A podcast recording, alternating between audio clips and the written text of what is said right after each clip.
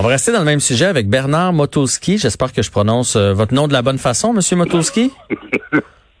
oui, bonjour. Oui, bonjour. Est-ce que c'est comme ça qu'on le prononce? Oui, bon, c'est au choix. Moi, je le prononce à la française, Motulski, mais euh, Motulski. parfait. Alors, Monsieur Motulski. Je suis habitué, oui. Eh ben, on, on, dirait qu'il y a un petit quelque chose de russe là-dedans. J'ai ajouté du russe dans votre nom ou de ben, slovaque. Je suis désolé. C'est mes, euh, mon goût pour le hockey qui fait ça. Alors, vous êtes titulaire de la chaire de relations publiques et communication euh, marketing de l'UQAM et professeur de communication. J'avais envie de vous parler aujourd'hui parce que ce matin, je me suis mis à réfléchir aux nombreuses dénonciations. J'ai vu Dan Bigra qui a nié en bloc, euh, puis avec bon tout son passé là, de il prend soin des, défavorisés. On dirait qu'on a envie de le croire. Marie-Pierre Morin, au tout début, elle, tout de suite, tout de suite, euh, elle a dit bon ben, euh, je m'excuse d'avoir fait ça. Euh, je m'en vais, je, m'en vais me faire soigner. Elle, je quitte là, ma, vie artistique pour un bout de temps. Et là, je me demande quelle est la meilleure façon de réagir dans un cas comme celui-ci? Ben, je pense que vous l'avez bien dit avec les exemples que vous avez pris ça dépend d'abord de sa propre réputation. Ça dépend, je dirais, de deux choses. De, de quoi on est accusé? Est-ce que c'est quelque chose de très grave? Est-ce que c'est, il y a des degrés là-dedans? Et puis, ça dépend aussi de l'image que l'on a, la façon dont les gens nous connaissent, euh, le réseau de soutien qu'on peut avoir, ça peut faire une, une grosse différence. Vous parlez de Dan Bigra et de son historique d'aide de, de, aux démunis, donc ça le rend a priori un peu plus sympathique, où on va tendance à moins croire des accusations. Marie-Pierre Morin, elle a quand même pris un peu de temps à répondre. Elle a répondu, je pense, le lendemain. Et puis, sa réponse était surprenante parce qu'on avait l'impression que ça, ça, elle aurait plutôt démenti, mais elle n'a pas démenti, au contraire. Hmm. Alors, c'est vraiment en fonction, je dirais, de ce que ce dont on vous accuse et de ce que vous êtes, que la réaction va être extrêmement variable. Ouais. Est-ce qu'on réagit trop vite? Parce que, tu sais, j'ai jamais été dans une controverse comme celle-là, mais j'en ai eu là, des petites à gauche puis à droite dans, dans ma carrière. Puis on, on dirait que là, ça part le matin, on voit ça dans les journaux ou peu importe sur les médias sociaux. Puis là, on se dit, faut réagir, faut réagir. Puis on le fait un peu impulsivement. Est-ce qu'on est mieux de prendre son temps dans ce temps-là ou on est mieux d'étouffer l'affaire rapidement? Ouais, c'est une bonne question. Ben, l'étouffer, c'est un peu difficile. Vous dirais souvent, si devant euh, n'importe quelle situation critique, notre première réaction, c'est un peu l'incrédulité. Au début, on se dit ça se peut pas. Euh, et là, on, doit reprendre son souffle, respirer par le nez, comme on dit, et euh, après évaluer les options et qu'est-ce que je choisis, est-ce que je réponds, est-ce que je réponds pas, est-ce que d'abord je me sens coupable, parce que là encore, quelqu'un peut nous reprocher quelque chose que nous, on ne se rend pas compte qu'on a fait, mais qui a été interprété comme une agression, ou mhm. on peut effectivement avoir agressé et peut-être le regretter ou avoir enfoui ça dans sa mémoire, mais euh, il faut quand même qu'on prenne le temps de voir comment on, va vivre avec ce, ce, nouvel élément qui vient nous, nous, qui braque un projecteur sur nous. Et là, il faut qu'on puisse décider ce qu'on va faire. Il faut pas répondre trop vite, mais c'est sûr que plus on attend, euh, qui ne dit mot consent un peu, euh, si vous restez silencieux, ben, vous accréditez les, les accusations. ce qu'on voit ces jours-ci, la plupart des, en tout cas des personnes connues, des politiciens, des vedettes, répondent et réponded assez rapidement. Ouais. Euh, Pensez-vous que maintenant qu'il y a eu d'autres cas, là, bon, Éric Lapointe, par exemple, Dan Bigra, euh, Monsieur Blanchette, euh, qui, qui les, trois ont nié, puis ils ont dit, regarde, si vous avez, ils ont, dit aux victimes, si vous avez une cause, allez, devant les tribunaux. Pensez-vous que si, c'était à refaire pour Marie-Pierre Morin, parce qu'elle, ça a été la première, maintenant qu'elle voit ce qui se passe avec les autres, elle aurait réagi différemment? Ben, dans son cas, ce que je trouve hein, qu'on peut questionner, c'est la, la, la, rapidité et les sanctions, entre guillemets, qu'on peut dire, qui lui ont été imposées pour un geste qui était, euh, je dirais, dans la gravité des agressions. C'est pas au sommet.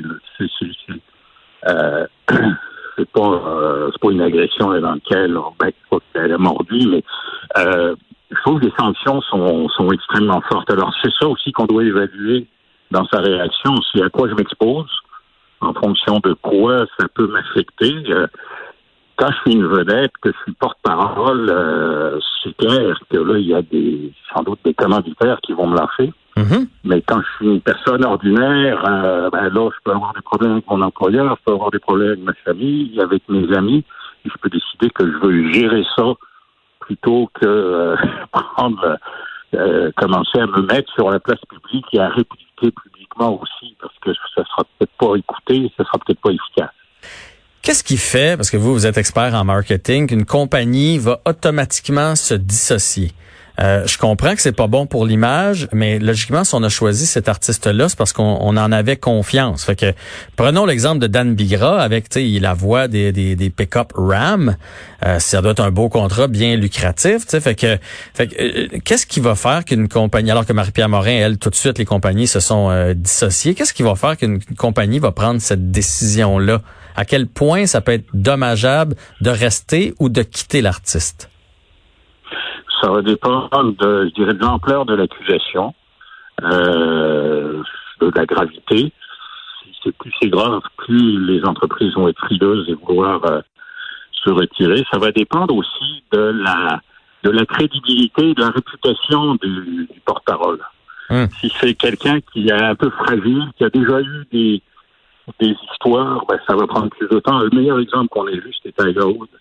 Ça a pris un moment quand il y a eu ces, problèmes de, de, de, relations conjugales, disons. J'ai manqué le euh, nom. On a vu les entreprises. J'ai manqué le nom, euh, désolé. Tiger Woods, c'est ça que vous avez dit? oui, ah, Tiger, Woods, d'accord. Oui. Euh, qui lui a une valeur exceptionnelle, représentait vraiment un, un porte-parole extrêmement fort. Alors, on on va plus hésiter à le lâcher. On, mais une fois qu'on est convaincu que c'est dommageable, et surtout, euh, on a des indices assez rapidement les entreprises hein. sur les sur les médias sociaux, on les commentaires, les gens qui nous écrivent, les, la façon dont, dont, on réagit, hum. les représentants qui sont sur le sur le terrain et qui ont des clients, voit aussi ce qui se passe, et c'est souvent ça qui va déterminer si on, on se met en attente, puis on dit ben, on va attendre d'en savoir plus, ou au contraire, tout de suite, on dit non, non, pour nous, c'est inacceptable, on se retire. Ces jours-ci, on voit que les, entreprises ont les gâchettes assez faciles, hein, ils tirent. Ah oui, oui, oui, oui, ça c'est sûr et certain.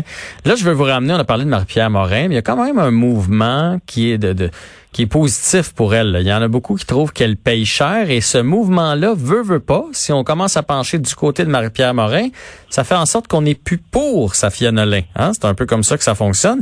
Est-ce que ça pourrait, tu sais, pour Safia Nolin, au début, c'était très positif. Elle a dénoncé, euh, ce qui est normal si effectivement elle a été agressée, mais est-ce que ça pourrait se retourner contre elle à, à moyen terme, disons ça comme ça? Ouais, ben c'est sûr que ça amène un certain nombre de personnes euh, qui, soit qui ne l'aimaient pas beaucoup, à l'aimer encore moins.